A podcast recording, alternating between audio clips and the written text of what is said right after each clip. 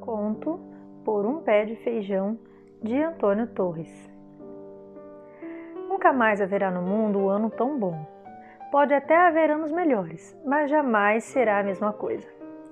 Parecia que a terra, a nossa terra feinha, cheia de altos e baixos esconsos, areia, pedregulho e massapê, estava explodindo em beleza. E nós todos acordávamos cantando muito antes do sol raiar. Passávamos o dia trabalhando e cantando, e logo depois do pôr do sol desmaiávamos em qualquer canto e adormecíamos, contentes da vida. Até me esqueci da escola, a coisa de que mais gostava. Todos se esqueceram de tudo. Agora dava gosto trabalhar.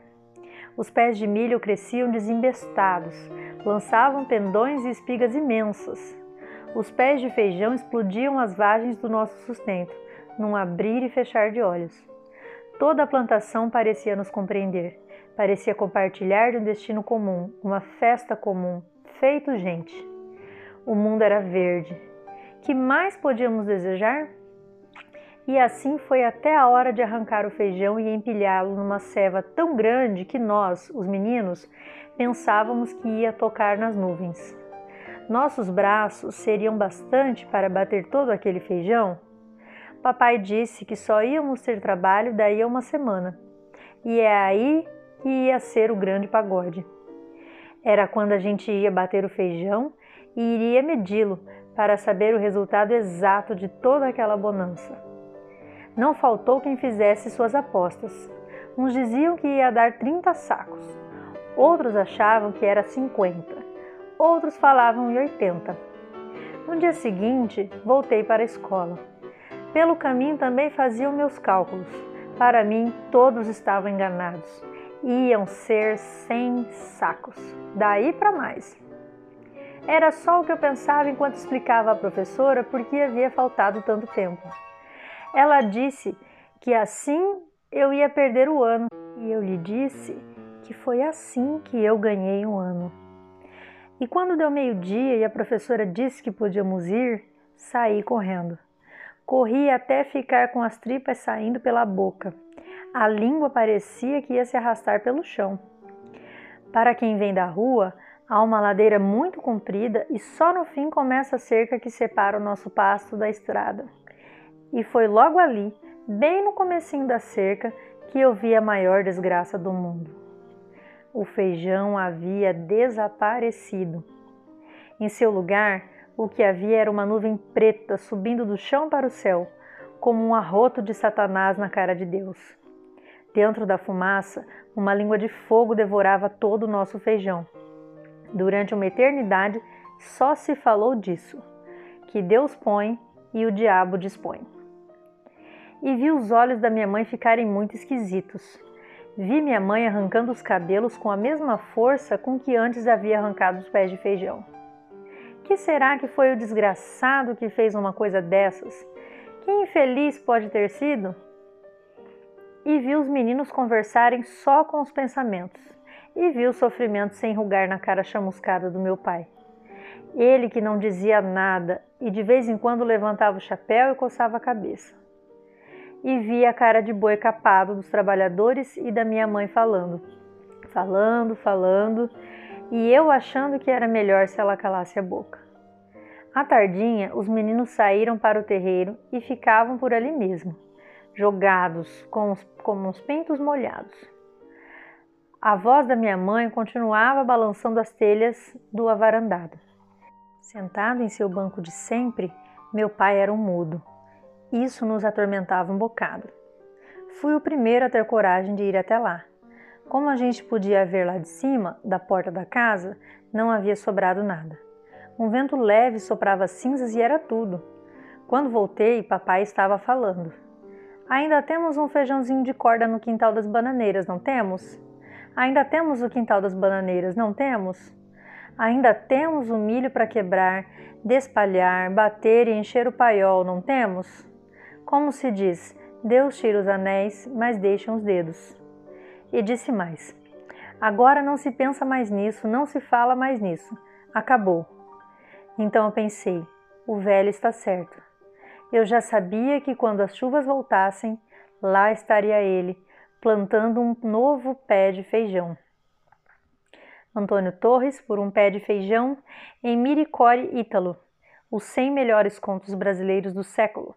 Rio de Janeiro, Objetiva 2001, páginas 586 a 587. Ok, muito bem. Professora Griselli, tudo bem? Tudo bem, professor Joel. Olá, turma. Bom, galerinha, só explicar a nossa dinâmica. Hoje nós temos aí uma convidada muito, muito especial, que é a professora Griselli, que é formada em pedagogia, trabalhou com alfabetização, além disso, ela dá aula na licenciatura em computação do nosso campo Jardim. E como ela é pedagoga e a gente está falando aí de leitura, formação de leitores, por que não convidá-la né, para essa nossa conversa, nosso bate-papo e fazer aí um pouco diferente a nossa aula sobre esta parte de leitura. É, primeiramente, já agradeço a professora Griselli por topar aí a participação. É, professora Griselli, você poderia é, se apresentar, falar um pouco aí sobre a sua formação para a gente, gente que está ansioso para te conhecer. Claro, professor Joel, muito obrigada pelo espaço é, e pelo convite, primeiramente. É, eu sou formada em pedagogia, né, é licenciatura, com habilitação em anos iniciais do ensino fundamental, ou seja, do primeiro ao quinto ano. É, eu não tenho habilitação para pré-escola, então eu nunca dei aula em pré-escola, mas a alfabetização ela começa, né, efetivamente no primeiro ano do ensino fundamental. Então é, é a minha, minha área de formação. É, eu também sou especialista em psicopedagogia clínica institucional, gestão escolar para direção e coordenação, e também em tecnologias assistivas é, e ajudas técnicas para a educação especial. É, a minha trajetória na, na educação, e principalmente né, na parte de alfabetização, ela, ela se dá a partir da minha, de quando eu terminei a graduação e fui dar aula em escola comum, né? Fui, fui dar aula para alunos de primeiro ao quinto ano e a partir de quando a gente começa a inserir a leitura, né? A alfabetização ela é a base da leitura e, e ela não pode ser um trabalho dissociado. Então, nós pedagogos a gente prepara os estudantes para que os professores de linguagens, de letras, os recebam é, a partir do sexto ano.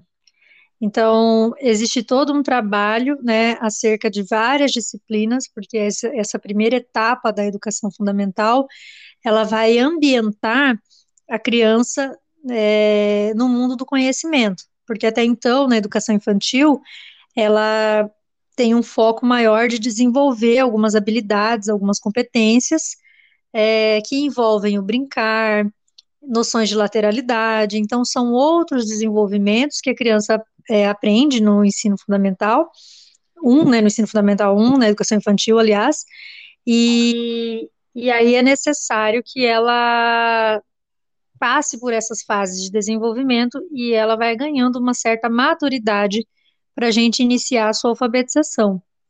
Então, lá no primeiro aninho, que hoje, né, na educação de nove anos, seria é, equivalente ao que seria o pré-3, pré-4, né, de antigamente, então hoje, quando a criança está no primeiro aninho, ela inicia aí a sua trajetória em cima da alfabetização e do letramento, né, então depois eu vou falar um pouquinho a diferença, né, do que seria a alfabetização e o letramento, mas uhum. por enquanto acho que é isso.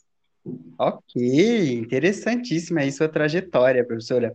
É, você diz aí sobre a questão da uhum. alfabetização e letramento é, nessa fase aí das crianças. Quais são os impactos aí é, dessa, dessa experiência na formação do leitor, nessa fase aí do ensino fundamental 2? Isso. É, nesse caso é Fundamental 1, né, que é a, os anos iniciais. O Fundamental 2 já é a parte que vocês pegam de sexto ao nono ano, né? É, no Fundamental 1, é ali que a gente vai formar a cultura da leitura. Então, não basta o alfabetizador ensinar a criança a ler e escrever. ela é, o letramento, no caso, ele vai além do ensinar a ler e escrever. Então, por exemplo, não adianta eu pegar e fazer a criança juntar sílabas para compor palavras se ela não tem é, desenvolvida, se ela não desenvolve uma compreensão daquilo que ela está escrevendo, né? Só ensinar para ela o símbolo ou a decodificação, né, que é ela conhecer o símbolo e reproduzir, isso não é alfabetização. Além dela conhecer o símbolo, ela tem que saber que som que esse símbolo faz, que som que a junção dessas sílabas fazem, né, para formar uma palavra. E mais do que ela saber o que é escrever aquela palavra, ela precisa saber o que significa e o contexto e aplicar essa palavra dentro de um contexto. Então, nessa fase é onde a gente deve estimular a criança para leitura, porque se você não não é exposto, por exemplo, a livros, gibis, contos, revistinhas, historinhas, é, você acaba não desenvolvendo ou desenvolvendo muito pouco o hábito da leitura. Né? E isso reflete na nossa vida adulta, reflete na forma quando, quando a gente chega, por exemplo, no ensino médio e tem dificuldades de escrita, é, quando a gente tem dificuldade de reconto. Então, a gente nem imagina que, por exemplo, você assistir um filme e conseguir contar ele para alguém com coesão e coerência faça parte da alfabetização. Né? Então, é, o primeiro contato que a criança vai ter com a leitura, com o mundo da interpretação, é nessa idade. E, e isso acontece num momento em que ela está terminando é, fases muito importantes de desenvolvimento da sua parte cognitiva né? É, e aí a leitura e a escrita, elas são, é, elas têm um impacto muito grande, porque se você faz, né, essa, trabalha na perspectiva da aprendizagem com qualidade, consegue envolver a criança no mundo da leitura, dali para frente ela deslancha, é, ela é uma pessoa, né, quem lê, quem, é, quem adquire o hábito da leitura, dificilmente vai ter dificuldades com escrita, desenvolve habilidades para fazer leituras é, nas entrelinhas, análise de discurso, análise de conteúdo, né, que é quando a pessoa ela consegue pegar as nuances da conversa, dos textos, ela consegue tirar uma moral da história. Então, assim, é extremamente importante, né, e é uma etapa que a gente não deve pular, mesmo que na escola ah, o filho está indo lá para aprender a ler e escrever. Sim, mas em casa tem um papel muito importante a gente proporcionar o contato com a leitura, né, para que essa criança ela cresça ambientada, né, contornada de leitura escrita, porque isso é prática. Você gostar da leitura é praticar. Você nunca vai começar a gostar de leitura se você não pegar um livro e não abrir. Né? Uhum. Aquela sensação que os leitores já têm de que é, é uma frase até icônica que fala quem lê viaja, né? Muitas pessoas falam, professor, eu pego o livro, não consigo viajar não entro no personagem, passo uma mosquinha, eu me desconcentro, não consigo fixar a leitura, eu leio mais de uma vez o mesmo parágrafo e não entendo. Então, isso são reflexos, né, da falta de estímulo lá na alfabetização, da falta de oportunidade de leitura também, né, porque a gente tem que entender que às vezes não é nem porque a pessoa não quer, às vezes ela não tem condições, às vezes ela não consegue, mas é, é extremamente importante, né? A criança precisa, né? Desde bebê a gente já tem, por exemplo, o livro de banho, que é um uhum. livrinho de plástico que a criança pode colocar na banheira. Então, desde muito bebê, né, a grávida, a gestante lá lendo na barriga para a criança escutar. Então, tudo isso é muito importante para começar a imergi-la nessa área. Que maravilha. Ou seja, é, um leitor competente, ele nasce nessa fase, né? E assim, a gente está vendo alguns conceitos agora no ensino, no ensino médio, do leitor mais superficial, aquele competente, quando você diz de entre linhas. Ou seja, tudo começa aí, né, nessa, nessa, nessa fase da alfabetização para que o leitor ele evolua. Muito importante as suas considerações. E em relação a você, professora Griselli, como leitora, você poderia comentar aí um pouco das suas experiências ou da sua experiência como leitora? Posso sim. Bom, é, eu não sou muito diferente, né, de, de, de, tive as minhas fases, como todos os estudantes, Então, assim, eu fui criada numa família que a leitura era bastante presente, né? A minha mãe, ela sempre foi muito leitora, inclusive os nossos nomes, eles derivam de personagens de livros. O meu, o meu não necessariamente porque ela juntou um pedaço do nome de cada um e fez o meu, mas as todas personagens de contos, né, que a minha mãe lia na juventude. Então, assim, o meu pai, ele já não é tanto da leitura, então eu via isso muito mais forte na minha mãe, é, e a gente recebeu bastante incentivo. Mas quando cheguei na adolescência, é, a gente está naquela fase que a gente quer sair, a gente quer se divertir, a gente quer outras coisas, né? Ainda não tinha tão forte essa questão da tecnologia, as nossas diversões, as nossas, as nossas a, maneira, né, da gente passar o tempo, da gente interagir com os amigos eram é, rodinhas para ficar à toa, é, jogos de tabuleiro. Então eu acabei me afastando um pouco da leitura. É, e aí eu vim retomar isso próximo ao ensino médio, porque daí a gente já começa as leituras obrigatórias para o Enem, né? Então, um conselho que eu sempre dou para os estudantes: não façam essa pausa na leitura, porque quando você tem que ler por obrigação é muito ruim.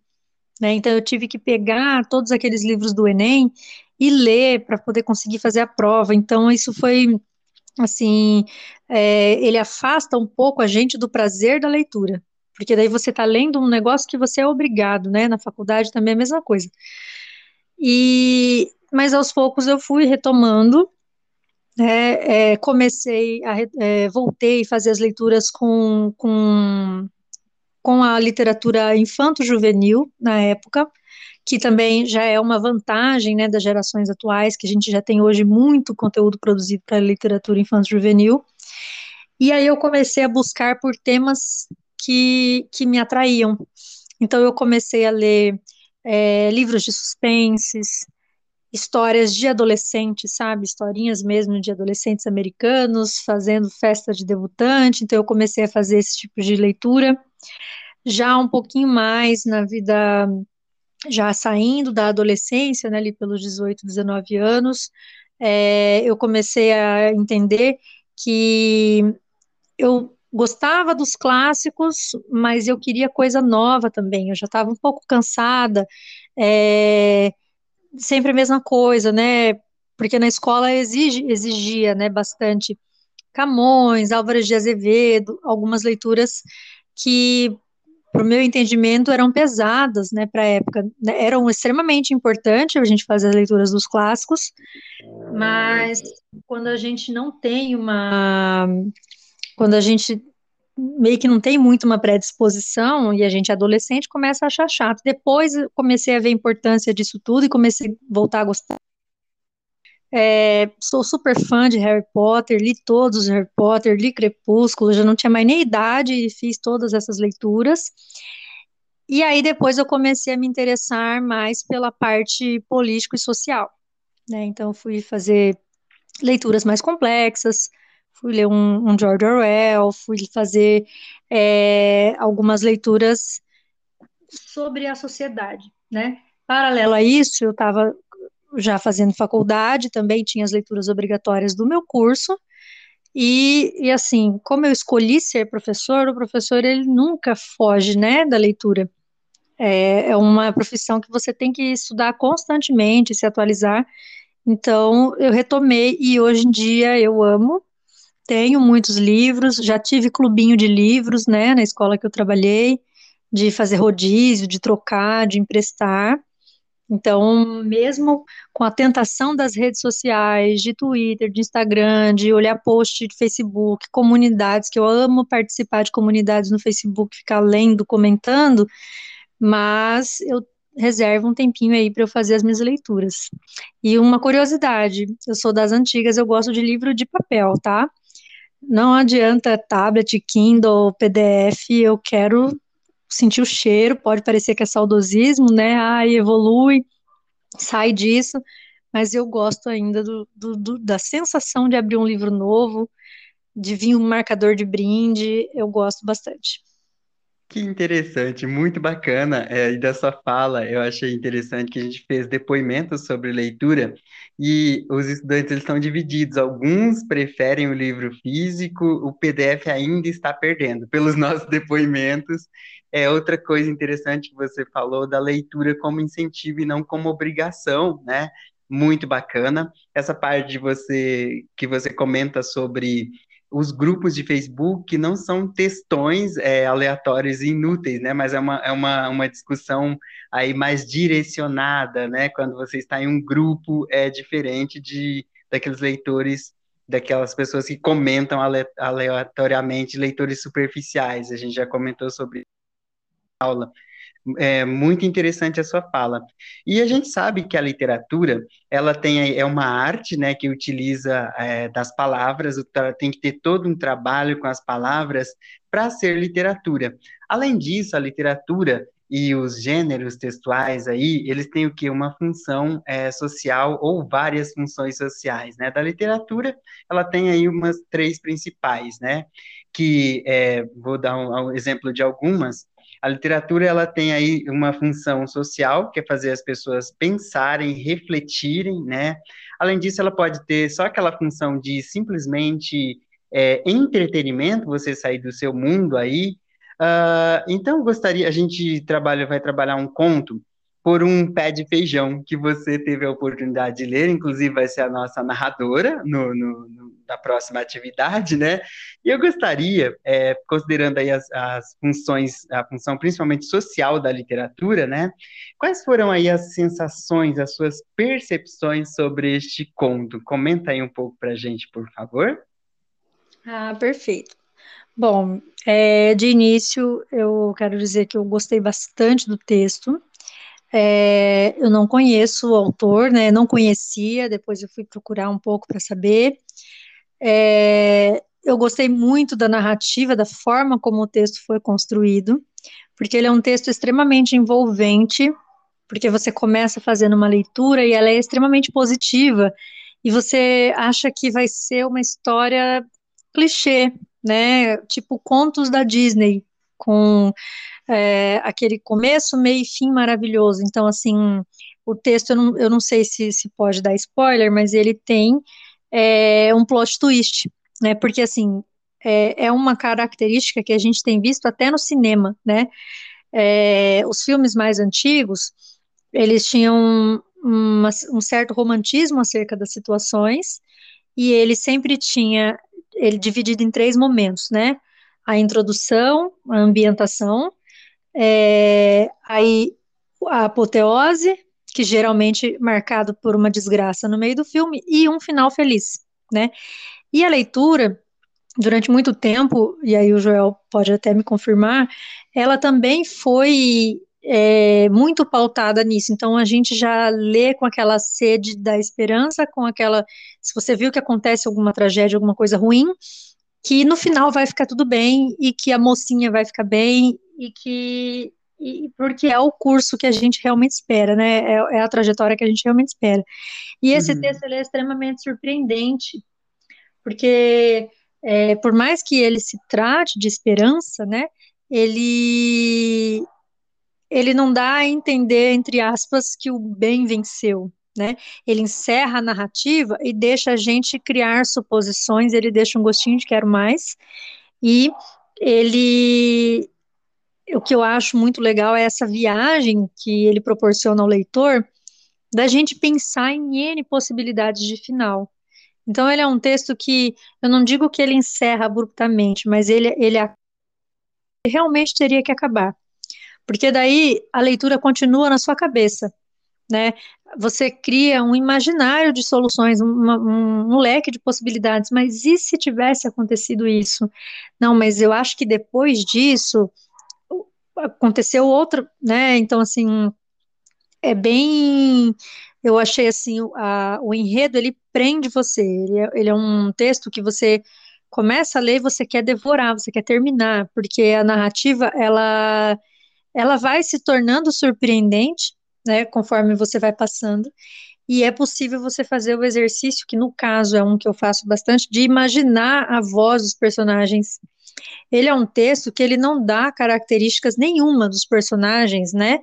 Por exemplo, nos livros ele fala assim, é, fulana tinha cabelos ruivos, é, pele clara. Então ele dá aquela característica que você monta um personagem na sua cabeça. Esse texto ele não dá características dos personagens, mas pela fala, pelo contexto, pela ambientação onde ele se passa, você tem um apego inicial pela criança que está narrando, e, e, você é capaz de imaginar. Eu, por exemplo, imaginei o menininho de bermudinha jeans, né, camisetinha, todo sujinho de terra correndo na, na no campo, é, indo para a escola, chegando atrasado, chegando suado, descabelado, né, porque ele precisou faltar, porque ele precisou ajudar na colheita. Então, assim, ele, tra ele remete a gente a um subtexto, não sei se eu posso dizer isso, né, é, ele leva a nossa imaginação para além daquilo que está escrito. Então, a gente começa a compor toda a cena na nossa cabeça durante a leitura. E ela é uma leitura emocionante, né? É, vai dando um aperto no coração, vai dando uma aflição, porque, como eu falei no começo, naturalmente a gente quer que as coisas deem certo. Então, assim, você começa a ler e, e, e, vai dando aquela pontinha de esperança, né? Não, não vai acontecer isso. E aí você quer continuar lendo para ver o que, que vai acontecer. Então, assim, eu gostei bastante da leitura. Eu não sei se a gente pode comentar, Joel, sobre ah. o que se trata a leitura ou se vai ser spoiler, se, se, se, se os alunos já terão lido. Então, acho que a gente, assim, no, no, é, seria um comentário no, no geral, pode sim, porque são as suas sensações, né? E aí cê, é, a gente vai, da sua fala muito, muito bacana, e só uma, em relação à questão da narrativa, que você falou, narrativas contemporâneas, são justamente essa do não final feliz mais, né? Então, assim, isso mudou mudou é, muito. E um conto, veja bem que é uma leitura rápida, quanta coisa você, como leitora, conseguiu perceber dentro, né?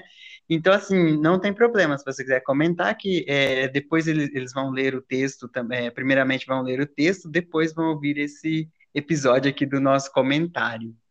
Ah, e vão ouvir minha narração ainda, né? Que eu vou fazer a gravação do texto. Nossa narradora oficial. Imagina. Bom, o, é, o texto, como eu falei, ele é muito bem escrito, né? Ele é muito bem é, contextualizado. Então, assim, você fica naquela dúvida: será que ele é de agora? Será que essa situação se aplica para hoje em dia? Quantos anos tem, né, em que época esse texto se passa. Eu lembro muito nas aulas de literatura, é, perguntas relacionadas a isso, né, a, a, ao tempo do texto. E, e ele é um texto muito livre, que você pode imaginar que esteja acontecendo agora numa cidade pequena no interior, como ele pode ter acontecido aí no século passado. Então, é, esse jogo, né, que o autor faz com o leitor, de deixar é, várias nuances do texto para a nossa imaginação é extremamente envolvente, né?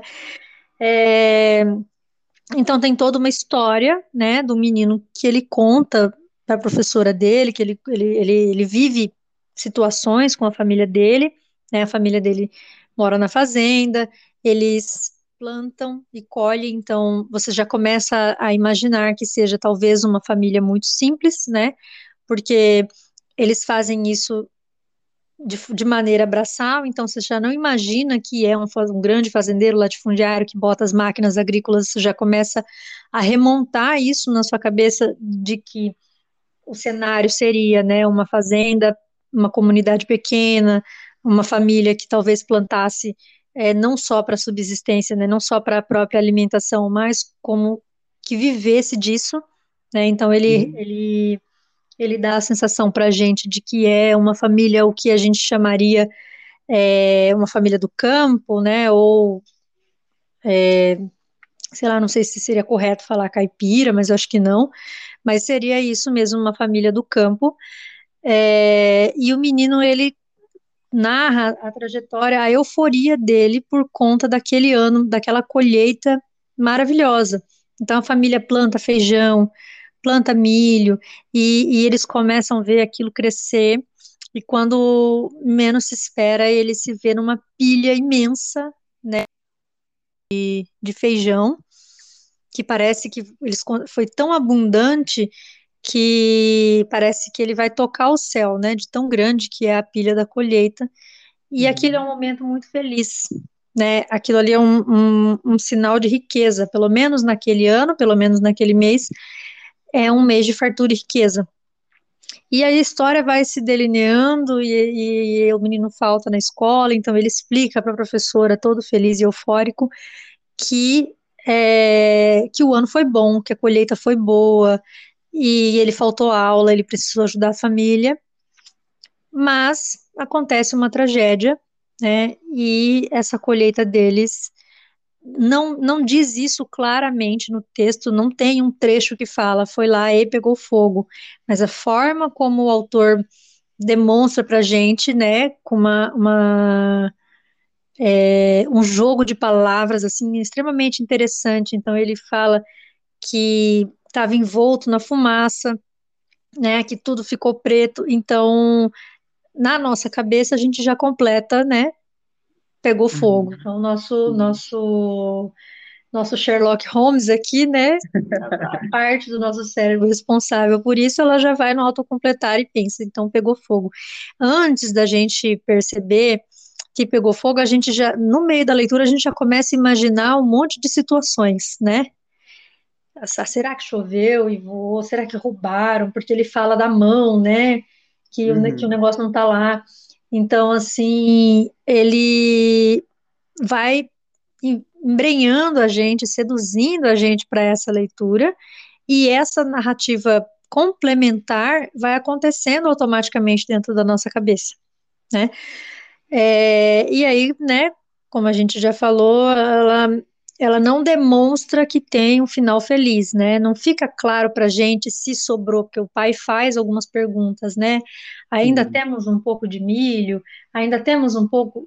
Ele tem aquela esperança de que nem tudo esteja perdido, né? A mãe desesperada, porque uhum. não parava de falar, né? E aí o filho, ele tem um trecho que ele fala assim que ele preferia que a mãe escalasse, porque ela já estava falando demais, ela estava exaltada demais é, mas isso a gente também consegue interpretar como sendo um mecanismo de fuga, né, da criança, de tá bom, não precisa mais falar, né, não tem mais o que fazer, e você falar, você só tá piorando as coisas e piorando na gente os sentimentos, é, mas era, ele também dá a entender que ele compreende que a mãe precisava desabafar, né. Uhum. Ok. É, professora Grica, muito importante aí as suas considerações, e a gente percebe que você é uma leitora voraz. Você é o dia que hoje as letras se encontraram com a pedagogia, né? Apenas os termos são diferentes, mas as percepções são aí praticamente as mesmas, né? E eu gostaria que você deixasse aí a sua mensagem para os nossos calouros, né, de edificações em informática, e deixasse uma mensagem final aí, porque o nosso podcast, infelizmente, tem um tempo limitado, né, está acabando, gostaria que você deixasse uma mensagem para eles aí. Ah, muito bem. Bom, gente, é, a minha mensagem é leiam primeiramente, né, tomem gosto pela leitura, comecem com textos pequenos, leiam fanfics, leiam aquilo que lhes dão prazer, né, livros, gibi, mangá, e aí vão tomando gosto, vão tentando entrar no mundo da leitura, porque a leitura ela é para sempre. Qualquer coisa que vocês forem depender na vida de vocês, principalmente se vocês forem seguir vida acadêmica, né, tentar continuar os estudos, fazer universidade, a leitura vai estar sempre muito presente. Então, é muito legal você fazer algo porque você gosta de fazer e não porque você é obrigado. Então, assim, não se afastem da leitura, por mais que a gente tenha muitas tentações, redes sociais e tudo mais, mas tentem aí se aproximar. E quem não tem o hábito, procura o professor Joel para a gente ter técnicas e dicas aí para começar. Muito obrigada, obrigada, Joel, e até a próxima. Eu quem agradeço por essa participação mais que especial e se prepare que sempre vai ter mais convites, galerinha. Então, depois desse papo sensacional com a professora Griselli, nos aguarde no Moodle com as próximas etapas desta dinâmica. Valeu, gente. Brigadão. Beijos, beijos. Tchau. Até mais, gente.